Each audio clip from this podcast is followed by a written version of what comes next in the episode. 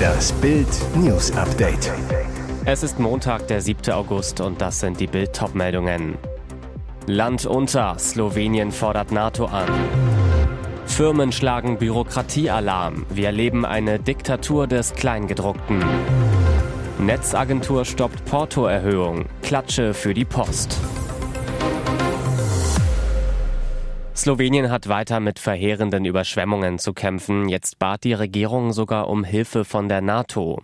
Das Land forderte von dem Verteidigungsbündnis unter anderem 200 Soldaten an. Die Truppen sollen Schutz-, Rettungs- und Hilfsaufgaben im Flutgebiet übernehmen. Außerdem auf der Wunschliste fünf schwere Militärhubschrauber mit einer Tragfähigkeit von mindestens fünf Tonnen. Ministerpräsident Robert Golob sprach von der schlimmsten Naturkatastrophe der letzten 30 Jahren in dem EU- und NATO-Land. Den Gesamtschaden schätzte auf mehr als 500 Millionen Euro.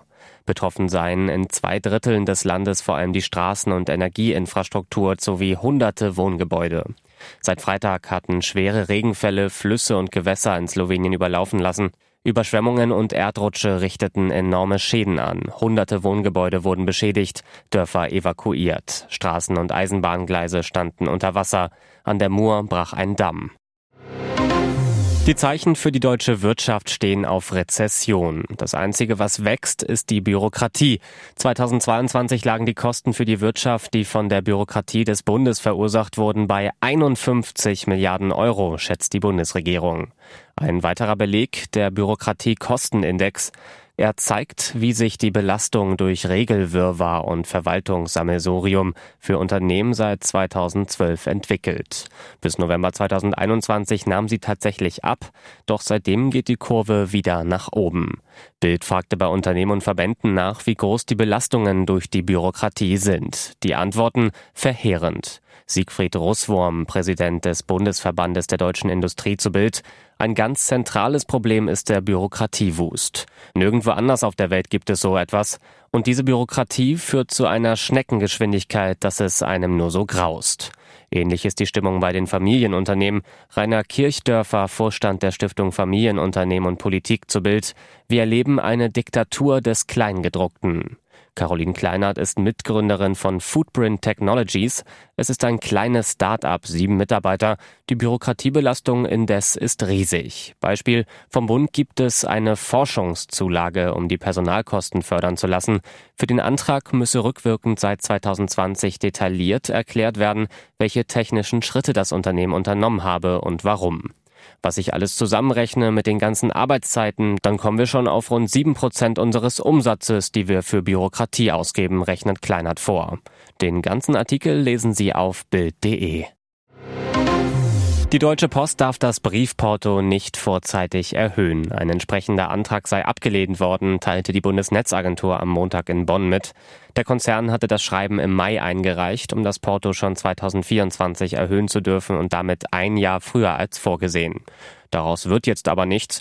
Den Antrag hatte die Post im Mai mit höheren Kosten begründet, etwa für Personal und Energie. Nach Prüfung der eingereichten Daten teilte die Netzagentur aber mit, dass die Post die Kostensteigerung nicht hinreichend nachgewiesen habe. Das Porto erhöht sich in der Regel alle drei Jahre. 2012 kostete ein Standardbrief im Inland noch 55 Cent. Heute sind es 85 Cent. Das Unternehmen darf das Porto nicht auf eigene Faust ändern, sondern ist dabei auf die Zustimmung der Bundesnetzagentur angewiesen. Eigentlich warten alle Beteiligten seit Tagen nur noch auf den Transfervollzug. Eigentlich. Für 50 Millionen Euro war der Wechsel von Ex-BVB-Profi Usman Dembele vom FC Barcelona zu Paris Saint-Germain quasi schon perfekt. Doch noch immer wartet man, insbesondere in der französischen Hauptstadt, auf eine Bestätigung. Ein Grund, Barcelona hat es laut der französischen L'Equipe verpasst, alle für den Transfer erforderlichen Dokumente rechtzeitig nach Paris zu schicken. Die Folge, der obligatorische Medizincheck, der am vergangenen Freitag stattfinden sollte, konnte nicht stattfinden. Mittlerweile ist Dembele wieder zurück in Barcelona und muss mit dem Team trainieren. Und laut Le Parisien geht es bei dem stockenden Transfer zudem auch noch ums liebe Geld. Die Katalanen würden demnach nur die Hälfte der 50 Millionen Euro Ablösesumme kassieren. Der Spieler und sein Berater bekämen die andere Hälfte, eine Gierklausel, die sich der Ex-BVB-Star wohl im Vertrag verankern ließ und die ihn nun um den Wechsel bringen könnte. Statt PSG hofft der FC Barcelona plötzlich nämlich auf Kohle aus Saudi-Arabien. Laut Food Mercato will Barca die guten Beziehungen zu den Saudis spielen lassen, um Dembele in die Wüste statt nach Paris zu schicken. Laut dem Bericht soll Saudi-Club Al-Hilal an einem Dembele-Transfer interessiert sein. Vorteil, Barcelona würde deutlich mehr als die von PSG gebotenen 50 Millionen Euro Ablöse erhalten. Al-Hilal hat zuletzt bereits über 178 Millionen Euro in Neuzugänge wie Malcolm, Ruben Neves, Sergej Milinkovic-Savic und Kalidou Koulibaly investiert. Und jetzt weitere wichtige Meldungen des Tages vom Bild Newsdesk. Eine Gemeinde steht unter Hausarrest. 400 Bewohner sitzen in ihrem Dorf fest. Kein Supermarkt, kein Bäcker und keine Möglichkeit, das Dorf zu verlassen. Langendembach im Saale-Orla-Kreis steht unter Hausarrest. Eine Baustelle im Nachbardorf Kleindembach schneidet etwa 400 Bürger von der Außenwelt ab. Die einzige Zufahrt zum Ort wird aufgrund der Maßnahme der Thüringer Energienetze gesperrt, so das Landratsamt. Eine Freileitung wird einhergehend mit der Neuerrichtung eines Hausanschlusses in der Langendembacher Straße rückgebaut. Gleichzeitig wird ab Dienstag in Langendembach am Trinkwassernetz gearbeitet. Das Landratsamt lehnte die Sperrung zuvor zweimal ab. Zur Abwehr einer möglichen Gefahr sei sie nun aber unumgänglich und nicht länger aufschiebbar. Deshalb wird die Zufahrt nach Langendembach von Montag bis Freitag 7 bis 17 Uhr nicht möglich sein. Eine halbseitige Sperrung wurde geprüft, ist aber durch die geringe Breite der Straße nicht möglich, so Bürgermeister Lars Fröhlich. Für Notfälle wie Einsätze von Feuerwehr oder Rettungsdienst gäbe es aber einen Plan zur Abdeckung von Baugruben. Bild besuchte das Einbahnstraßendorf, ließ sich die Situation von den Bewohnern erklären. Rentner Manfred Blumenstein, das betrifft uns sehr, weil meine Frau und ich dienstags und donnerstags zur Therapie müssen die können wir nicht wahrnehmen, weil wir einfach nicht wissen, wie wir dahin kommen. Er hat seine Karriere eigentlich beendet, holt Tarantino Bruce Willis zurück. Es ist eine Geschichte, wie es sie wohl nur in Hollywood geben kann.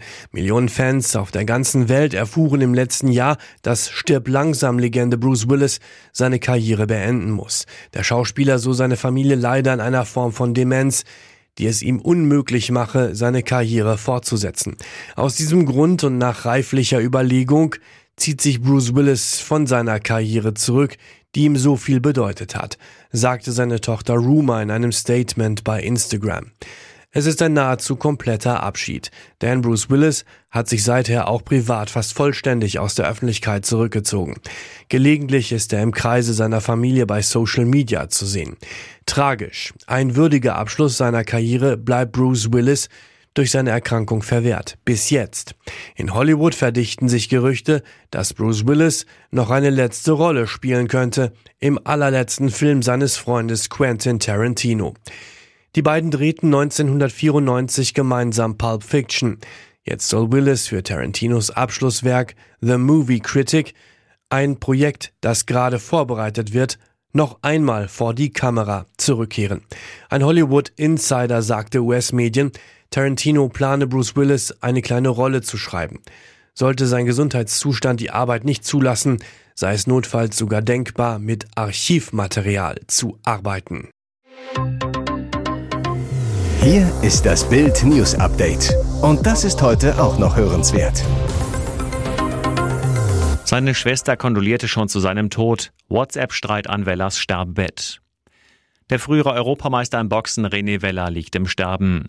Der Pforzheimer Ex-Champ leidet seit 2014 an Demenz. Hinzu kam jetzt eine Lungenentzündung. An seinem Bett tobt ein Streit zwischen Ehefrau Maria und Wellers Schwester Verena. Maria Weller ich bekam von Renés Schwester Verena eine unfassbare WhatsApp. Darin bekundet sie ihre Anteilnahme zum Tod ihres Bruders. Verena bestätigt gegenüber Bild am Telefon diese WhatsApp und erklärt die makabre Panne so. Aufgrund der vielen Zeitungsberichte vom bevorstehenden Tod und der Vorbereitung der Beerdigung bin ich davon ausgegangen, dass mein Bruder verstorben ist. Die Schwester von René Weller sagt weiter, im WhatsApp-Status von Maria Weller stand am 29. Juli 2.49 zudem, das Schlimmste ist, wenn man etwas loslassen muss und trotzdem die Hoffnung behält, es irgendwie festhalten zu können. Mein Herz, es schreit. Hiernach nahm ich an, dass mein Bruder verstorben sei. Aber warum schrieb die Weller-Schwester eine WhatsApp und telefonierte nicht mit Maria? Verena, sie hätte vermutlich nicht abgenommen. Ministerin sah ihre Politik in Gefahr. Baerbock geht gegen Komiker vor. Über diese Parodie konnte Außenministerin Annalena Baerbock gar nicht lachen. Der Twitter-Account Außenministerin Parodie Annalena Baerbock wird seit Wochen immer größer. Mittlerweile folgen der Satireseite mehr als 44.000 Menschen. Regelmäßig bekommen die Scherzbeiträge mehr Gefällt mir Angaben als das Original. Die anonymen Komiker nehmen die Außenministerin fast täglich auf die Schippe. Auf dem Parodie-Account hatten holprig ins Englisch übersetzte Redensarten Hochkonjunktur, ebenso Seitenhiebe gegen Baerbocks Feminismusagenda. Zuletzt erteilte die Parodie-Außenministerin ihren Twitter-Abonnenten kurzerhand Sonderrechte. Sie gebe in Absprache mit dem Auswärtigen Amt bekannt, dass alle Follower des Accounts ab sofort diplomatische Immunität im Ausland erhalten. Ein harmloser Scherz von wegen. Im Auswärtigen Amt herrscht Unmut.